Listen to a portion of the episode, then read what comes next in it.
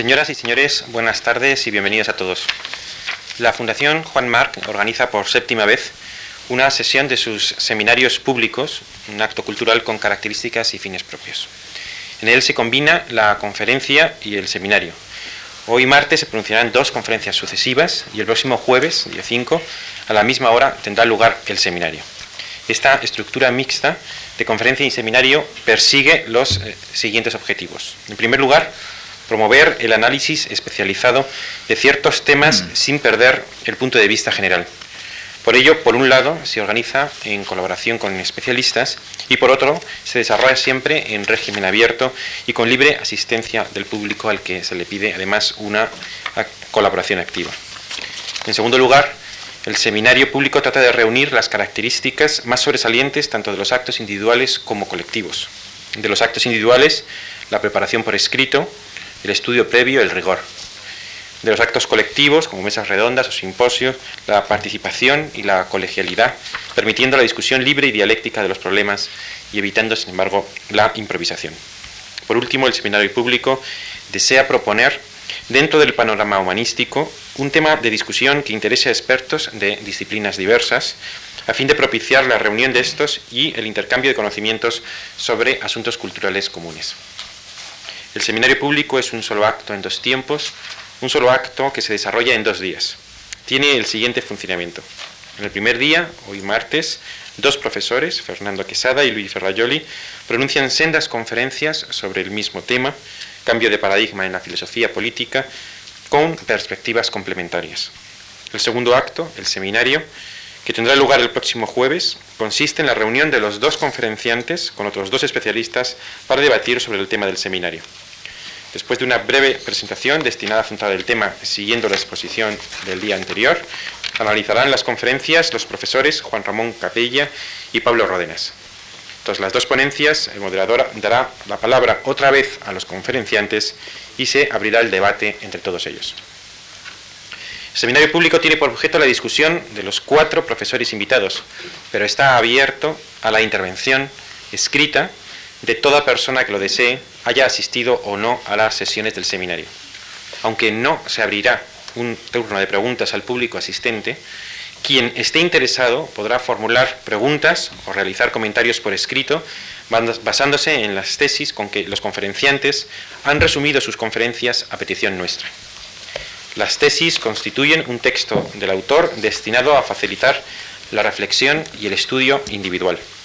Estas tesis se han difundido a través del folleto que se ha repartido a la entrada y desde hace casi un mes están disponibles en la dirección que la Fundación Juan Marc tiene en Internet.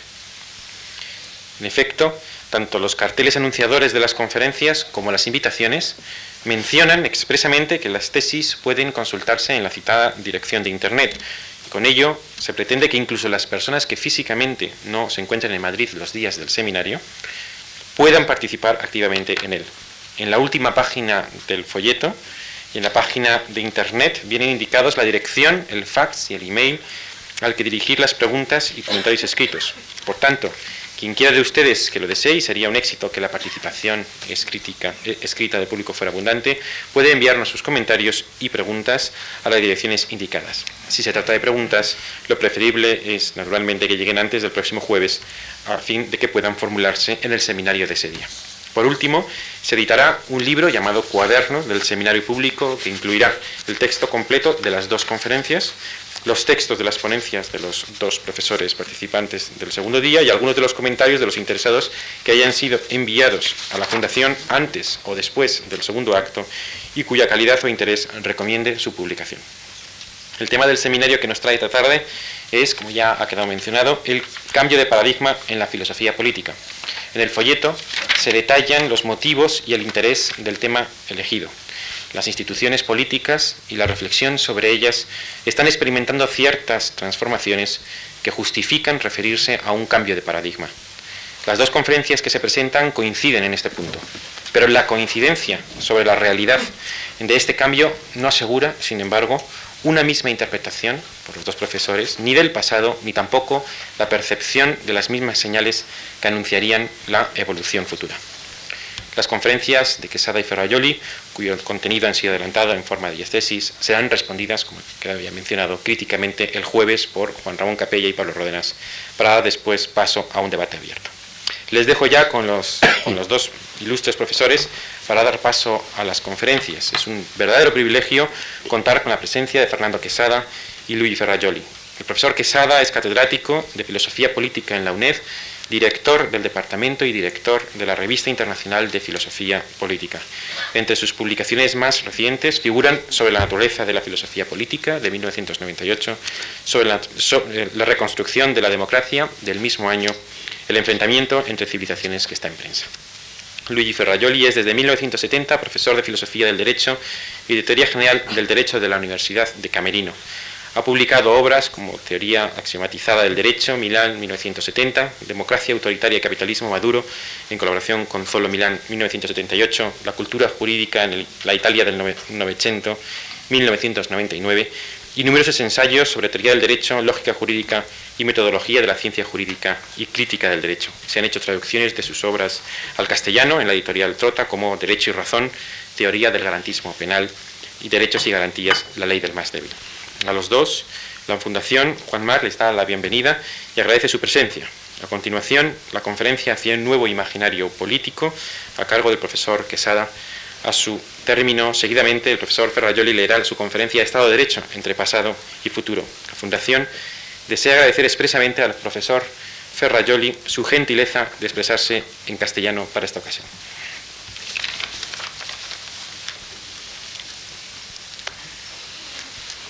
Buenas tardes. Un nuevo imaginario político. Quisiera en primer lugar agradecer a la Fundación March y de un modo personal a su secretario general Javier Goma la atención prestada a la filosofía. Ha sido muestra tanto un anterior seminario público que tuvo como eje la filosofía moral, como este nuevo seminario y la publicación del colectivo La Filosofía Hoy. Y mi agradecimiento tiene que ver con la historia que hemos vivido en el siglo que acaba de finalizar, desde comienzo del siglo XX, la filosofía se vio privada de una gran parte de sus influencias epistemológicas en el campo de las ciencias, como por otra parte lo exigía el desarrollo histórico y autónomo de las mismas. Pérdida de influencia de la filosofía que tuvo, sin embargo, un segundo aspecto, a saber, el acoso de las mismas ciencias independizadas, las cuales pusieron en cuarentena la sustantividad y el valor del conocimiento filosófico. Esta situación crítica se agravaría con el hecho histórico del Holocausto, que desde diferentes ángulos se interpretó como expresión del fracaso de aquella idea de progreso gestada por la Ilustración.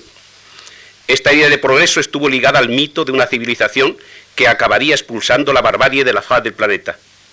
Ciertamente no cabe establecer una relación de causalidad pero como señala Bauman, sí podríamos tratar el holocausto, cito, como una prueba rara, aunque significativa y fiable, de las posibilidades ocultas de la sociedad moderna. Cierro la cita. En aquel tiempo ya transcurrido, mediados los años 50 del siglo XX, algún teórico estipuló el final de la historia de la filosofía política justo en el momento en que, según decía Berlin, más falta hacía su presencia. Contraponiéndose a los intentos de evaluadores de la fuerza de la razón alumbrada en la Ilustración, la filosofía política mantuvo durante la segunda mitad del siglo XX la necesidad de proceso de racionalización en orden a fundamentar las orientaciones políticas y legitimar las formas de gobierno, e igualmente sostuvo el valor incoativamente emancipatorio de las pretensiones de universalidad de algunos principios formales de la política.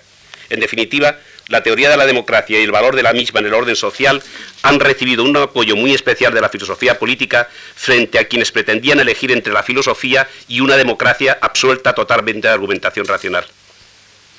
Cabe señalar que la filosofía ciertamente ha tenido que realizar un ajuste en sus pretensiones de ser un modo de saber capaz de captar el, propio tiempo en el orden del pensamiento, atribuyéndole al filósofo la misión de guardián de la racionalidad. Ahora bien, la autocrítica por parte de la filosofía es consustancial a su, misma fuerza racionalizadora. Con un símil político cargado de una radical crítica a la filosofía heredada, comenzaba Kant a establecer las piedras angulares de la nueva filosofía moderna. En efecto, en el primer prólogo a la crítica de la razón pura, le sirvió al profesor de Königsberg para hacer un ajuste de cuentas crítico con la filosofía de su tiempo. En primer lugar, da cuenta de cómo la metafísica, antaño matrona dogmática, fue rechazada y abandonada a causa del ejercicio despótico que venía ejerciendo. El resultado, tras la secuencia de guerras intestinas, se saldó, dice él, en una completa anarquía. Los escépticos, escribe, especie de nómadas que aborrecen todo asentamiento duradero, destruían de vez en cuando la unión social. Tras un intento fallido de resolver todos los problemas acumulados en su tiempo, recayó la metafísica en el anticuado y carcomido dogmatismo. Ahora, dice él, reina el hastío y el indiferentismo. Es inútil, sin embargo, fingir indiferencia frente a temas y objetos de investigación de la filosofía que atañen tan intrínsecamente a la naturaleza humana. Autocrítica, pues, la kantiana no exenta del reconocimiento del valor y del sentido de la filosofía, para la cual, en su obra La contienda entre las facultades de filosofía y teología, pedía no una superior consideración jerárquica con respecto a las llamadas facultades mayores, sino libertad para el terreno, cito, en el que la razón debe tener el derecho de expresarse públicamente, dado que la razón es libre conforme a su naturaleza y no admite la imposición de tomar algo por verdadero, no admitiendo credo alguno, sino tan solo un credo libre. La autorreflexión en el orden epistemológico acerca de los límites del conocimiento, así como en torno a la autonomía de los sujetos en el orden práctico, constituirán los cimientos de la época moderna, cuya expresión más emblemática, acuñada por el propio Kant, ha venido guiando el quehacer filosófico. Atrévete a pensar por ti mismo. Valga pues esta introducción para resituar el problema y la razón de ser de la filosofía. En primer lugar, ¿qué es la política? Subrayado la constitución del primer imaginario político. Al abrir Kant el pórtico de la modernidad en el orden filosófico con el citado símil político de su primer prólogo, no hace sin introducir un tema esencial para nosotros, a saber, cuál es el puesto de, la política en el campo de la filosofía. ¿Qué papel juega? ¿Cómo se incardina la política en la filosofía?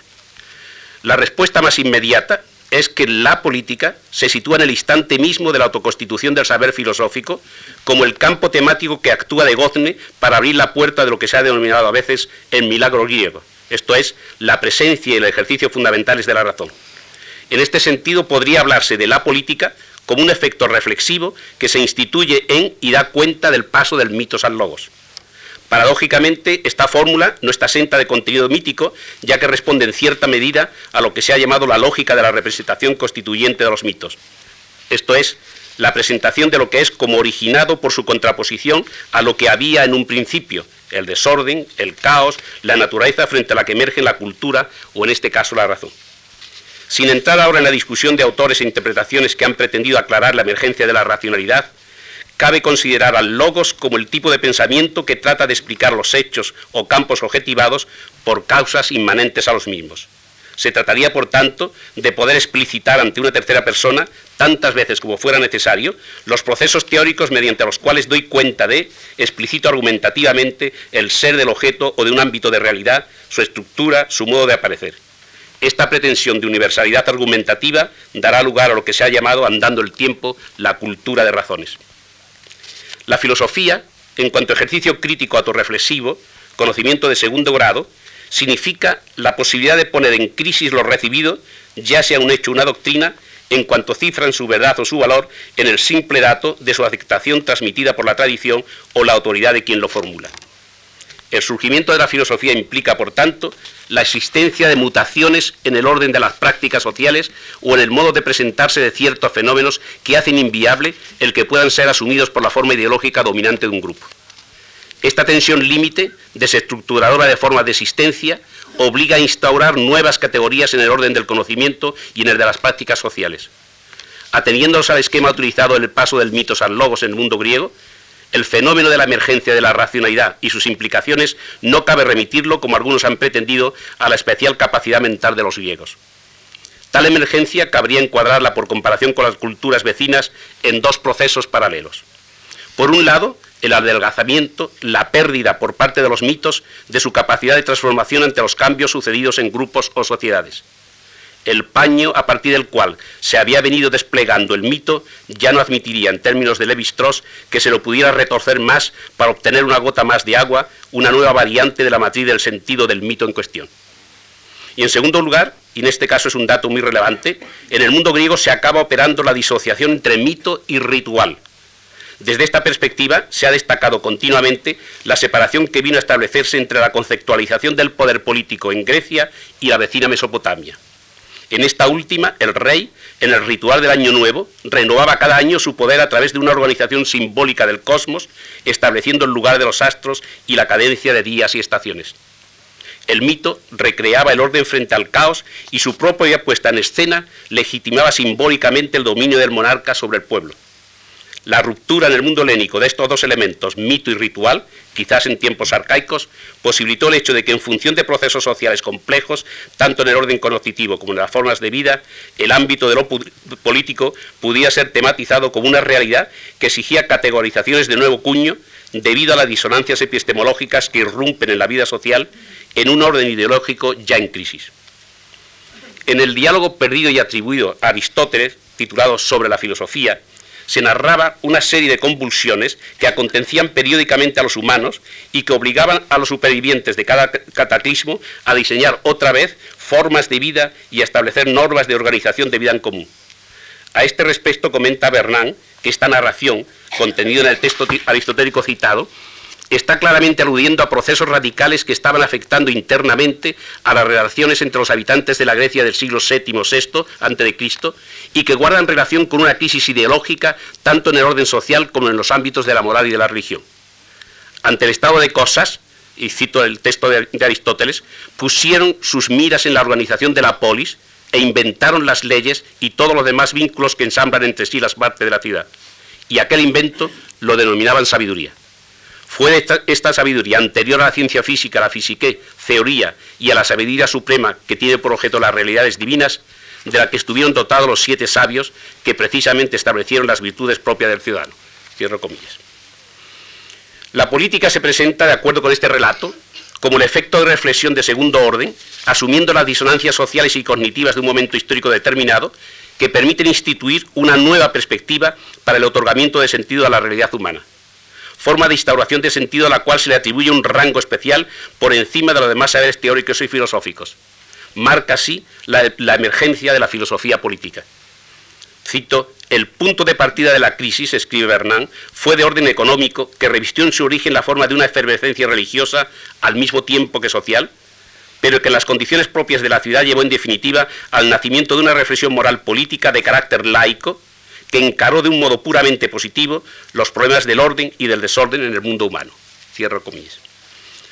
Lo que a primera vista pudiera asemejarse a un cambio de gobierno, de poder, deja entrever, no obstante, el verdadero alcance filosófico de la reorganización del propio mundo del humano. Como puede apreciarse, lo que en un principio fueron problemas sociales y de organización acaban arrastrando consigo reajustes de la visión del mundo y del orden de valores. Se trata de problemas con capacidad de conmoción de introducción de desorden en el, propio, sistema, por decirlo con palabras de Rolling, y cuyas virtualidades desestructurantes solamente pueden ser dominadas y reincorporadas en un nuevo marco interpretativo al precio de una elevación de conciencia.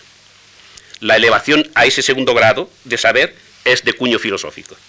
Los efectos producidos por la necesidad de asumir todos los problemas desestructurantes de un determinado orden humano, histórico, serán ahora inteligibles solo a través de los esquemas ideológicos que permitan una nueva explicación, en este caso laica, del universo físico y social. La resolución de dichos problemas se traduce tanto en la determinación de una nueva forma de otorgar sentido a la realidad, como en un nuevo criterio de organización de la realidad misma. La política es y se constituye precisamente en instancia instituyente de sentido y ofrece el aspecto de una nueva modalidad epistemológica del saber, afectando tanto al orden del humano como al universo en general. En la obra anteriormente citada, recoge Bernán un texto político que constituye la gramática profunda de lo que podemos ya denominar el nuevo imaginario simbólico de la sociedad ateniense. En dicho texto, Heródoto da cuenta de cómo a la muerte del tirano Polícrates, el sucesor que este último había designado para sucederle Meandro, convoca una asamblea y les comunica a los ciudadanos reunidos lo siguiente. Polícrates no tenía mi aprobación cuando reinaba como déspota sobre hombres que eran semejantes a él. Por mi parte, depongo la arge esmesón, coloco el poder en el centro y proclamo para vosotros la isonomía, la igualdad. Este sencillo relato se ha convertido en el referente normativo de más pregnancia en toda la cultura de Occidente. En términos políticos, se pretende argumentar que todo grupo humano ha de poder decidir, por acuerdo de sus miembros, el tipo de relaciones sociopolíticas por las que regirán sus vidas en común. Filosóficamente, explicita el nuevo criterio que ha de posibilitar el entendimiento del humano y, por extensión, la concepción del universo. La igualdad es el principio que está en la base de esta nueva epistemología laica. La isegoría y la isonomía traducen esa posición del centro frente al cual cada uno es equidistante. Y es tanto más importante destacar este criterio de normatividad de la política por cuanto el solapamiento de la misma por una pretendida normatividad universal de la moral está creando no pocos problemas en nuestro momento actual. Volveremos sobre ello más adelante. Con la nueva estructuración en torno a la equidistancia, a la igualdad sin jerarquías, rompe la ordenación cosmológica del mundo mítico jerarquizado, organizado según diversos planos con valoración entitativa diferenciada. La nueva perspectiva homogeneizadora va a posibilitar la revolucionaria comprensión del universo de acuerdo con un modelo geométrico. No haya raíces, ni soporte, ni basamento. El cosmos se convierte en un espacio matematizado que se conserva como un equilibrio entre potencias iguales. El ágora es ahora el modelo de comprensión del universo. Amanece así, como en un juego de espejos, una correlación comprensiva entre saber del mundo del humano y el criterio epistemológico para un conocimiento del cosmos, correlación epistemológica que ha tenido una larga historia con diversas variantes. Para terminar esta sintética descripción del primer imaginario político, quisiera llamar la atención sobre la narración que sitúa el hecho de la aparición de la filosofía de la política en conjunción con la actuación de los siete sabios. Ello viene a significar, a efectos de la crisis de nuestro momento, que la institución de sentido por parte de la política solo parece tener un éxito total de implantación histórica si va acompañada del desarrollo de formas culturales y científicas acordes con la nueva lógica de sentido. La política, por tanto, no es equivalente a lo político ni es una forma modificada de éste. Entiendo por lo político las diversas formas que han revestido a lo largo de la historia el ejercicio del poder y sus instituciones sobre un grupo, humano. Lo político ha existido siempre en las sociedades humanas mínimamente complejas. La política, por el contrario, tiene su acta de nacimiento en el proceso por el cual la razón hace acto de presencia en el mundo cultural griego. Ni ha existido siempre la política, ni es coextensiva con las demás culturas o civilizaciones. Se encuentra ligada a la capacidad de la razón a la, posibilidad central de autorreflexión crítica con respecto al mundo en que se instituye. Así, la política, en la línea de investigación de Castoriadis, traduce la constitución de un imaginario político-social, como hemos venido explicitando, que comprende un denso conjunto de significaciones no meramente racionales, por medio del cual cobra cuerpo en una sociedad su propio mundo de vida. Este mismo imaginario marca las relaciones con la naturaleza y establece las señas de identidad. En segundo lugar, un nuevo imaginario político hoy sobre el decurso de la civilización occidental. Me situaré ahora en media res en el segundo imaginario creado en la historia de Occidente, esto es, el proveniente de la Revolución Americana y Francesa con la Declaración de los Derechos del Hombre y del Ciudadano.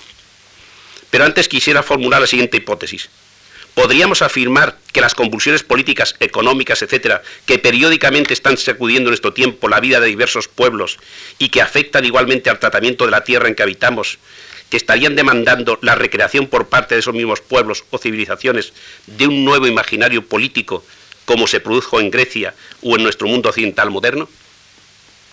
Partimos del hecho de que la filosofía por sí misma no es la partera de la historia, y por temor a la labor despótica de una filosofía de la totalidad, deseo ejercer más bien este otro papel más próximo al de la hermenéutica de la sospecha.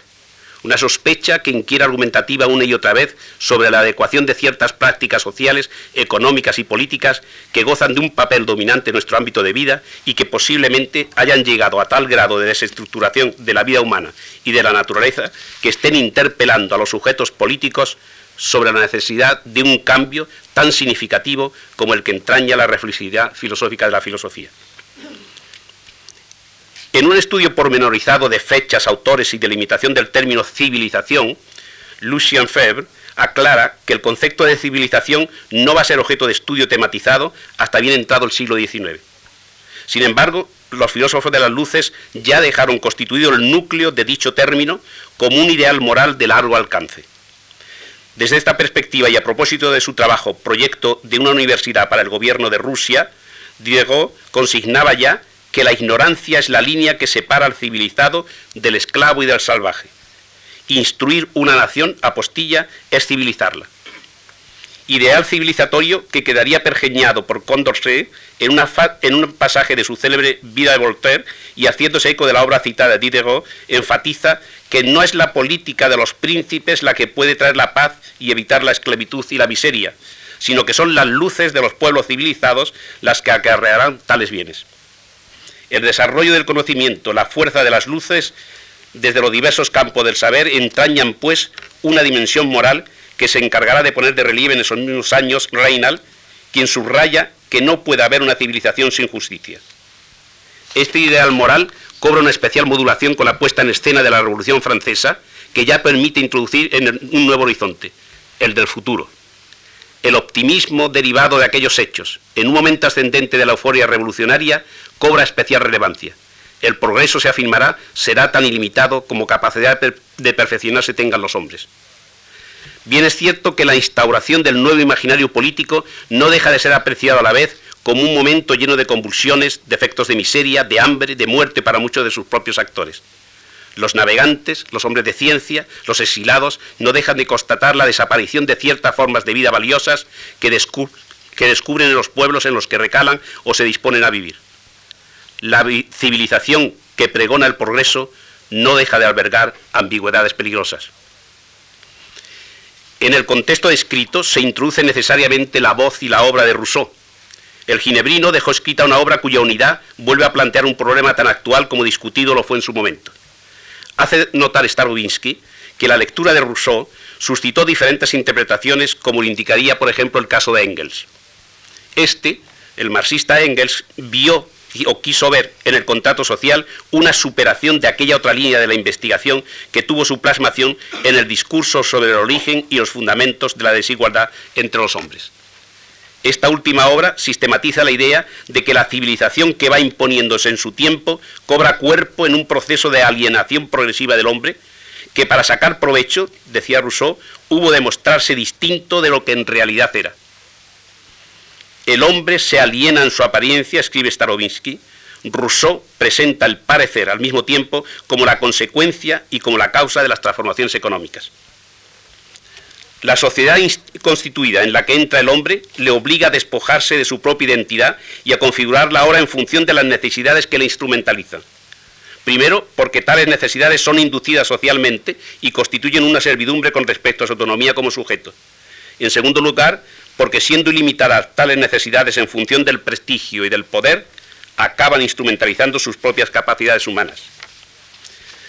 Tras haber sido en otro tiempo libre e independiente, escribe Rousseau, he aquí cómo, por medio de un sinfín de nuevas necesidades, el hombre está sometido, por así decir, a toda la naturaleza y en especial a sus semejantes, de los que en cierto sentido se convierte en esclavo, aun en el caso de que él se haga señor de ellos. Fin de la cita. Esta visión crítica del proceso histórico humano no va a ser superada en una nueva reinterpretación del desarrollo social con la escritura del contrato social. Este escrito, el contrato social, está hecho desde una perspectiva normativa que no guarda relación genealógica con respecto a discurso, cuyo centro filosófico político está referido a un existente orden de la naturaleza. Ahora bien, el contrato social, no pretende asumir el, referido orden histórico de alienación descrito en el discurso para, en un sentido hegeliano, superarlo en un nuevo nivel de consideración filosófica. No hay datos, y así lo creo, que puedan hacer plausible la existencia de una única matriz de reflexividad filosófica que interrelacione ambas obras como producto de un mismo proyecto. Por el contrario, el contrato social, lejos de las convulsiones históricas, podía leerse como una obra abstracta guía de un proceso cuasi iniciático en el cual los hombres, al recuperar su autonomía en el constructo de la voluntad general, piensan entrar en una nueva Atenas lejos de los avatares alienantes de la historia. El decurso de la historia se ha construido rusonianamente por su lado peor, por el lado de la alienación y de la explotación del orden natural que tuvo a los individuos en un primer momento como sujetos pacientes. La obra de Polanyi, La Gran Transformación, ha sido considerada como el examen más riguroso sobre los efectos económicos sociales del industrialismo del siglo XIX. Pues bien, dicha obra puede ser leída como la historia de la suprema violencia antropológica en orden a que era del tipo humano de la nueva sociedad de mercado impuesta por la deriva capitalista de la civilización moderna. La destrucción de la cultura heredada fue tan violentamente arrasada que algunos comparaban los modos de supervivencia de la clase obrera a la forma de vida de tribus africanas. La violencia se ejerció, como se sabe, incluso sobre los niños. A propósito de este dato último, Polanyi recoge en el apéndice de su libro los comentarios del eminente sociólogo negro Charles Johnson. Este escribió sobre aquellos momentos, cito, las racionalizaciones que entonces sirvieron para legitimar la trata de niños eran casi idénticas a las que se utilizaron para justificar la trata de esclavos. Cierro cita. Este estado de explotación suma acabaría actuando sobre la otra parte del estado natural a que se refería Rousseau.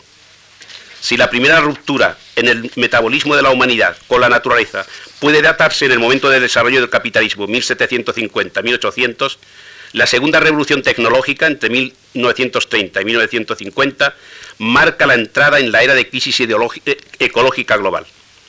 A partir de la mitad de los años 70, de acuerdo con Richman, se hace ya evidente lo que puede denominarse una crisis ecológica mundial con la expansión de los sistemas socioeconómicos a la globalidad de la biosfera. El ecologismo, más allá del conservacionismo, el ambientalismo, desarrolla, dice Richman, un discurso crítico que subraya el carácter destructivo y autodestructivo de la civilización productivista engendrada por el capitalismo moderno y que esboza el proyecto político-social de una civilización alternativa. La estrecha relación entre nuestra civilización depredadora de la naturaleza y el productivismo ilimitado por parte del sistema ha cobrado, especial fuerza tras la negativa de la administración Bush para sumarse al protocolo de Kioto por imperativos económicos. En la reunión de Ginebra, de hace unos días, el 30 de marzo, argumentaba Chirac, en una época de calentamiento global y de un perturbador e inaceptable reto al protocolo de Kioto, de desertificación que avanza y crisis de agua potable de grandes proporciones, ¿cómo podemos afirmar que el derecho a un medio ambiente protegido y preservado para las generaciones futuras? Crítica a la que se sumaba ese mismo día la presidenta del Parlamento Europeo, Nicole Fontaine, denunciando la irresponsabilidad del presidente Bush sobre el efecto invernadero. Argumentar, subraya ella, que el coste de esta lucha es muy elevado me consterna, pues significa que la primera potencia económica renuncia a la solidaridad internacional y pone en peligro el ecosistema mundial y por tanto el futuro de las jóvenes generaciones. Sobre los dilemas de la civilización occidental. La tensión creciente de la civilización moderna en Occidente ha situado a este ante un triple modelo, dilema. El dilema de la acumulación, el dilema de la legitimación política y el dilema de la quiebra y salida histórica, según términos de Wallenstein en su obra El futuro de la civilización capitalista, a los cuales por mi parte añadiré un cuarto dilema. En primer lugar, el dilema de la acumulación tiene su centro hemorrágico en el hecho de que para maximizar los beneficios, y cito a Wallenstein, y por tanto la acumulación, es preciso lograr un relativo nivel de monopolio en la producción, esta tensión entre la necesidad de monopolizar y su carácter autodestructivo explica la naturaleza cíclica de la actividad económica capitalista y da razón de la subyacente división del trabajo entre, productos centrales, altamente monopolizados, y productos periféricos, altamente competitivos en la economía mundo capitalista. Cierro cita. Desde esta, perspectiva explica el apoyo de los estados a sus economías a través de una intervención en los mercados de forma selectiva y con frecuencia indirecta, intervienen ante todo como estados frente a, otros estados y especialmente como estados fuertes frente a otros estados más débiles. El debate sobre las dimensiones ideológicas y políticas de la estructura económica dominante cobra un perfil más esclarecedor. Dentro de este debate cabe considerar la opinión del secretario general de las Naciones Unidas, Kofi Annan, quien en un artículo del 31 de marzo de este año, publicado en un diario español de ámbito nacional, subrayaba enfáticamente que los países ya industrializados, a la vez que proclaman las virtudes del libre comercio en condiciones equitativas, practican políticas proteccionistas que desalientan activamente a los demás países pobres y les impiden desarrollar sus propias industrias. Cierro cita. Las contradicciones explicitadas son a la vez los vectores que pueden hacer plausible la crisis del sistema.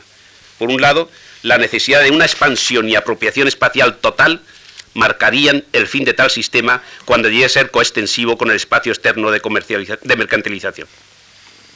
En las declaraciones de Annan encontramos una segunda dimensión esencial para nuestro análisis. Se ha estructurado la economía global según criterios intrasistémicos de reorganización de una economía social que provenía de los acuerdos entre los sujetos sociales, especialmente tras la Segunda Guerra Mundial. Por mi parte, asumo en gran medida las posiciones que Manuel Castel ha venido defendiendo a este respecto. En primer lugar, junto a la globalización económica en sentido estricto, estamos asistiendo a la globalización de la ciencia, de la tecnología, de la información, de la comunicación e incluso del crimen organizado.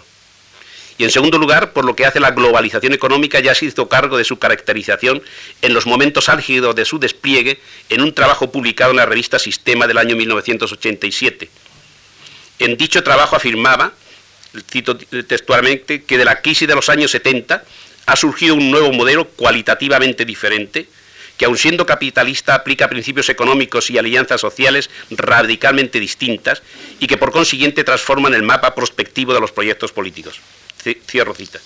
El nuevo modo de globalización, decía, es fruto de las luchas políticas internas de los principales países occidentales y Japón luchas que se saldan con el triunfo de las fuerzas conservadoras. Este modelo, como cualquier otro modelo económico, nunca es independiente del proyecto político. En un principio se le identificó con la orientación político-económica que impulsó el gobierno de Riga, denominándolo Riga Economía. Y aunque el término resulta incorrecto por la limitación que parece establecer, es útil, señala Castel, como recordatorio de que un modelo económico nunca es independiente del proyecto político subyacente que lo impulsa. Más aún, en una economía internacional tan estrechamente interconectada, el triunfo de dicho modelo en países clave impone de hecho su lógica en el resto del mundo. Cierro, la cita. Señala poco más adelante que dicho modelo es de perfiles de explotación endurecida. En suma, se trata de un modelo que es a la vez económicamente dinámico, socialmente excluyente y funcionalmente planetario. La deriva, pues, de este modelo significa la ruptura de aquella reorganización socioeconómica a la que se llegó tras la Primera Guerra Mundial, dando lugar a lo que Gabriel Tortella ha denominado como el hecho más importante del siglo XX, a saber, la Revolución Socialdemócrata. Revolución que se caracteriza por la generalización del voto universal y la participación creciente de los partidos de izquierda, así como por la introducción del Estado de Bienestar. Ahora bien, diez años más tarde del trabajo citado de Castell, en el año 1996, Kapstein director de estudios del Consejo de Relaciones Exteriores de Nueva York, volvía a retomar el problema de la naturaleza y las consecuencias de la economía global ya asentada.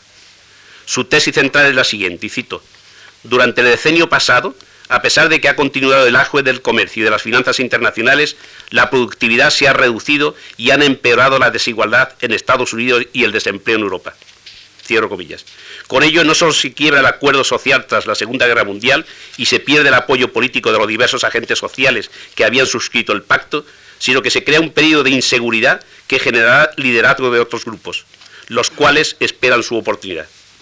Puede, concluye Kapstein, que el mundo esté avanzando inexorablemente hacia uno de esos trágicos momentos en que hará que los historiadores del futuro se pregunten, ¿por qué no se hizo nada a tiempo? ¿Eran inconscientes las élites económicas y políticas de los profundos trastornos que el cambio económico y tecnológico causaba a los trabajadores? ¿Qué les impidió dar los pasos necesarios para evitar una crisis mundial? Cierro las comillas. El problema de la legitimación política se convierte así en el segundo dilema de la civilización, tras el dilema de la acumulación. Quizá nos encontremos en el núcleo esencial de ese segundo imaginario simbólico que había generado la política en la modernidad una idea de política que se había cifrado en la emancipación de los individuos conformada con el tiempo según la idea de Estados-naciones y que había engendrado una esperanza de cambio con la introducción del estado de bienestar. Ahora bien, el carácter de una economía globalizada, excluyente de grupos y naciones, parece haber agostado los recursos legitimatorios tradicionales. La tensión entre el ciclo económico globalizador y los ideales ilustrados de universalidad, de autonomía y de libertad parece ser que se han resuelto por el lado de una racionalización universalizadora de la dominación. La crisis señalada ha dado lugar, entre otras posiciones, a la de un Habermas melancólico, aunque afirma no ser derrotista. En su trabajo, El Valle de Lágrimas de la Globalización, apostando sin respuesta por un pueblo europeo, tesis de una fuerte pregnancia comunitarista, que sea capaz de construir un Estado europeo para preguntarse finalmente sobre la posibilidad de una ciudadanía mundial que dé cuenta del hecho de la globalización. Dice él, después de la construcción de Europa, esto nos lleva a preguntarnos si los pequeños grupos de actores capaces de llevar a cabo una acción política a escala planetaria pueden, en el marco de una organización internacional reformada, desarrollar la red hoy inconexamente entretejida de los regímenes transnacionales y después usarla para posibilitar el surgimiento de una política global interna frente a la ausencia de un gobierno global. A decir verdad, y aun asumiendo muchos de los retos que propone, no puedo dejar de afirmar que su pregunta parece más bien la hipótesis de trabajo de un proyecto de tesis doctoral. La prosecución de los elementos emancipatorios humanos enunciados en las dos grandes revoluciones de la modernidad, junto a la idea de progreso, no son solo ilusorios para John Gray, sino un, sino un, credo que algunos utilizan como antídoto frente al nihilismo que parece embargar una amplia capa de la población. John Gray, este autor inglés, antaño un liberal neoclásico, ha pretendido sacar las conclusiones de un proyecto como el ilustrado, que junto a la universalidad de sus pretensiones emancipatorias había unido la idea de progreso que nos daba una supuesta certeza de que íbamos en el buen camino. La globalización es, pues, según Gray, el último episodio del recurrente utopismo de la civilización occidental que pretendió ser universal. De modo que esta pretensión de universalidad estaba en la base no sólo de la progresiva depreciación de la naturaleza, sino que ha conllevado la destrucción de cientos de culturas particulares.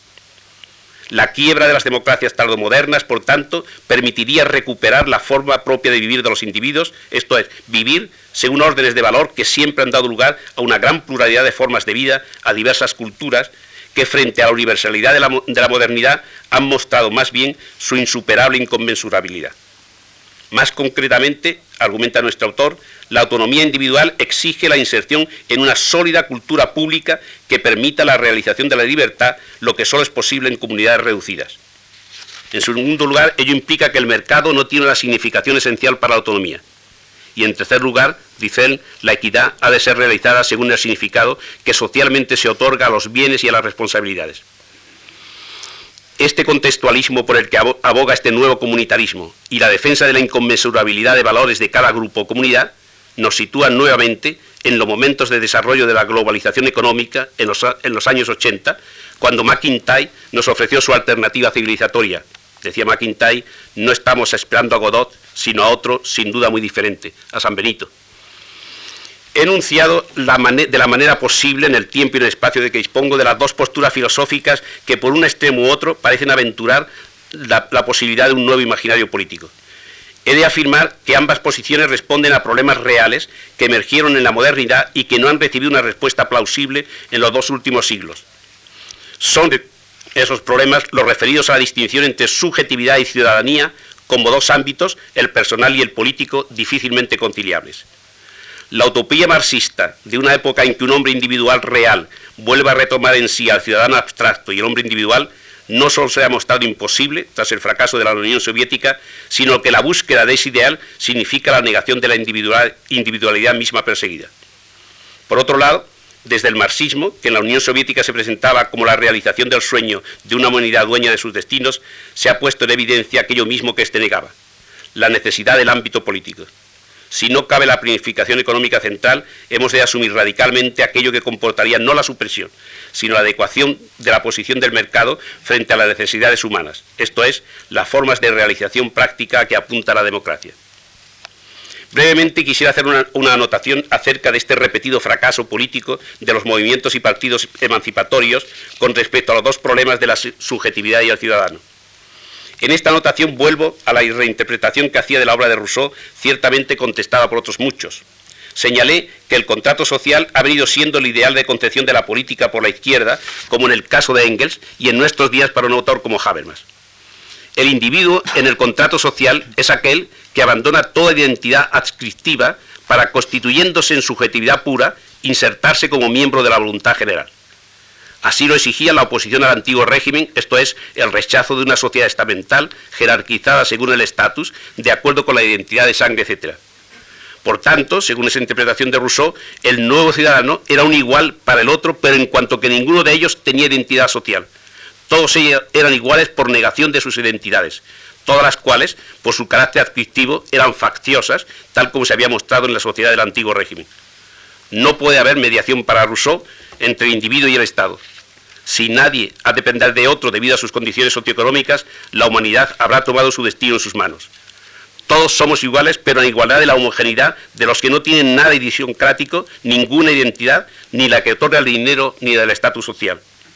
De igual manera podríamos conformar una comunidad ideal de diálogo porque en la absoluta subjetividad, sin identidad facciosa, alcanzaríamos el acuerdo epistemológico de los que llegan sin mediación a un consenso que automáticamente sería la verdad.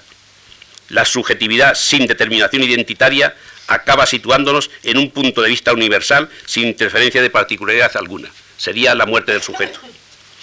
Retomando el hilo de nuestra aproximación a la segunda tensión en que se encuentra la civilización actual, esto es, la tensión de la legitimidad política, desearía finalizar este apartado dando cuenta de la conciencia de gravedad con que algunos grandes representantes del propio sistema asumen el momento de desafección política justamente con el nombre de democracias desafectas, que es lo que está conturbando a los países de la trilateral, se, acaba de editar por la Princeton University Press, con fecha del año 2000, un volumen sobre las tribulaciones que están padeciendo los países de la trilateral. Esta fundación, un club selecto frente al basificado Davos, encargó a Susan Farr y Robert Putnam, con la colaboración de 16 profesores, el chequeo de las democracias más importantes del mundo. Los resultados son expresivos. Dicen ellos, la desafección con respecto a las democracias existentes es creciente y no hay ningún grupo de naciones que marque una diferencia en lo tocante a la pérdida de la legitimación política. Las diferencias solo residen en la cadencia temporal de tal desafección. El futuro está marcado, como apuntaba Kapstein, por la incógnita de quién o quiénes tomarán el relevo de los liderazgos actuales. Es difícil sustraerse a esta sensación de quiebra histórica a la que parece que estamos abocados.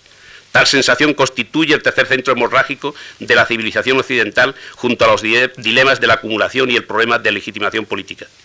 No es fácil introducir elementos de racionalidad política en un sistema tan depredador como excluyente. Los problemas de identidad nacional, la vuelta de los comunitarismos, la recreación de raíces identitarias, los diversos fundamentalismos, todo ello, aunque sería necesaria una lectura más detallada de cada complejo sociocultural, apunta a lo problemático de las salidas de un sistema preñado de incógnitas y que hasta ahora adolece de una creciente deslegitimación social y política. En las dos últimas décadas, no obstante, hemos presenciado dos formas de recomposición social, la ejercida por Khomeini como opción por la alteridad radical y la liderada por Hussein como reacción de fuerza contra el norte. Por último, el fenómeno al que estamos asistiendo, la opción de las pateras frente a la desolación del hambre y la imposibilidad de visualizar futuro en los propios países. Pero ¿hacia dónde saldremos? Se pregunta Wallenstein. sintéticamente y como él mismo señala, a grandes borchazos apunta la posibilidad de tres salidas. Primera, un nuevo tipo de neofeudalismo, un mundo de soberanía más parceladas y equilibradas, en las cuales dice la acumulación incesante de capital ya no podía funcionar como la fuente principal del sistema. Una segunda posibilidad sería una suerte de fascismo que Wallenstein denomina democrático. En él habría una capa superior, tal vez un quinto de la población mundial, con un nivel de distribución igualitaria. Y por abajo se situaría la capa de trabajadores desarmados. Es justamente el esquema que tuvo en mente Hitler. Y por último, una tercera fórmula, que parece más utópica, podría ser un orden mundial más radicalmente generalizado, muy descentralizado y altamente igualitario. Para nuestro autor, Tales, opciones están ahí y puede que dentro de 50 años podamos volver la mirada atrás para responder a la pregunta sobre qué fue del capitalismo globalizador. Quisiera recoger ahora, por último, con este horizonte por delante, la anotación primera en que yo señalaba que la tensión entre ética y política. Desde el punto de vista de la política, el criterio de eh, desde el punto de vista de la política, el criterio de normatividad es el de la igualdad, Sucede que el punto de vista de la moral es aducido cuando el individuo o el grupo no goza de hecho frente al otro de una equipotencia, de una igualdad. La invocación a la moral alude en muchas ocasiones a la situación de serialización en la cual los individuos no se han constituido en grupos con conciencia de tales para actuar políticamente desde la asunción de su identidad como iguales a otros grupos. De ahí que la moralización indiscriminada de situaciones tenga efectos paralizantes en cuanto a la determinación política de las posiciones de los individuos o los grupos. Quisiera aportar al respecto como ejemplo algo que ha tenido lugar en estos días. A propósito de la ley de inmigración el día 27 de marzo, aparecían sendos artículos de constitucionalistas españoles en dos diarios distintos, los dos de ámbito nacional. Por un lado, Jorge de Esteban, catedrático de Derecho Constitucional, aludía al hecho de que los diversos recurrentes, especialmente el PSOE y el PNV, eh, recurrentes contra la ley de inmigración, no se basaban, dice él, en fundadas razones de constitucionalidad y de defensa de los derechos humanos. La posición del Gobierno, insiste, es estrictamente constitucional, aunque pudiera tacharla de reaccionaria o realista, así como una postura de, restricción en cuanto a la migración en estos momentos, pudiera ser tildada de no realista e incluso de inhumana. Frente a esta argumentación de estricto corte constitucionalista, Juan José Solozábal, también catedrático de Derecho Constitucional, argumentaba que la juridificación de la Constitución, valiosa en sí mismo, puede desconstitucionalizar la vida, la vida política. Más concretamente escribía Solozábal, el examen de la constitucionalidad de los derechos de los emigrantes es inabordable sin reparar precisamente en que estamos hablando de derechos morales, de verdaderos derechos humanos, que la Constitución, o al menos una lectura abierta de la misma, no puede menos de reconocer a todos con independencia de la nacionalidad. A los tres días, el 30 de marzo, decía, eh, titulaba un periódico de ámbito nacional, medio centenar de inmigrantes irregulares toman la defensa de la, sede del defensor del pueblo. Era un grupo de inmigrantes que llevaba varios días de encierro, tanto en una iglesia de Vallecas como en la Facultad de Matemáticas de la Complutense más allá del derecho estricto y la moralidad, tras un periodo de puesta en política en común de sus problemas, decidieron actuar políticamente como iguales. Coreaban sin papeles, sin papeles. En realidad habían decidido entrar en el espacio público intentando marcar quién y qué es político o no, ampliando el espacio del imaginario político, como por otro lado ha venido ocurriendo a lo largo de la historia. Espero que ustedes no tomen esta anotación como una provocación política, Solo intento leer teóricamente ciertas dinámicas sociales que desde la heterodesignada ilegalidad amplían los campos de la política, de la vida política. Y para poner punto final, quisiera introducir la consideración de una última tensión a la que han de enfrentarse el sistema económico y político realmente existentes. Se trata de la reivindicación nunca debidamente atendida de esta mitad de la población que ha perdido la fe en una democracia cuyos principios se han mostrado históricamente incapaces hasta ahora de asumir políticamente en todas sus virtualidades la igualdad de las mujeres y de los valores. Concluyo, con Hegel no tengo más remedio que reconocer que es insensato pensar que alguna filosofía pueda anticiparse a su mundo presente, como que cada individuo deje atrás su época y salte más allá sobre sus rodas. Pero esta vez con Bloch quisiera decir que nada está decidido sino que estamos aún en un laboratorio en salutis. Es verdad que la turbación y una honda preocupación se hallan en medio de nosotros. Sin embargo, como escribió Bloch, ha llegado el momento, si se prescinde de los autores del miedo, de que tengamos un sentimiento más acorde con nosotros. Se trata de aprender la esperanza.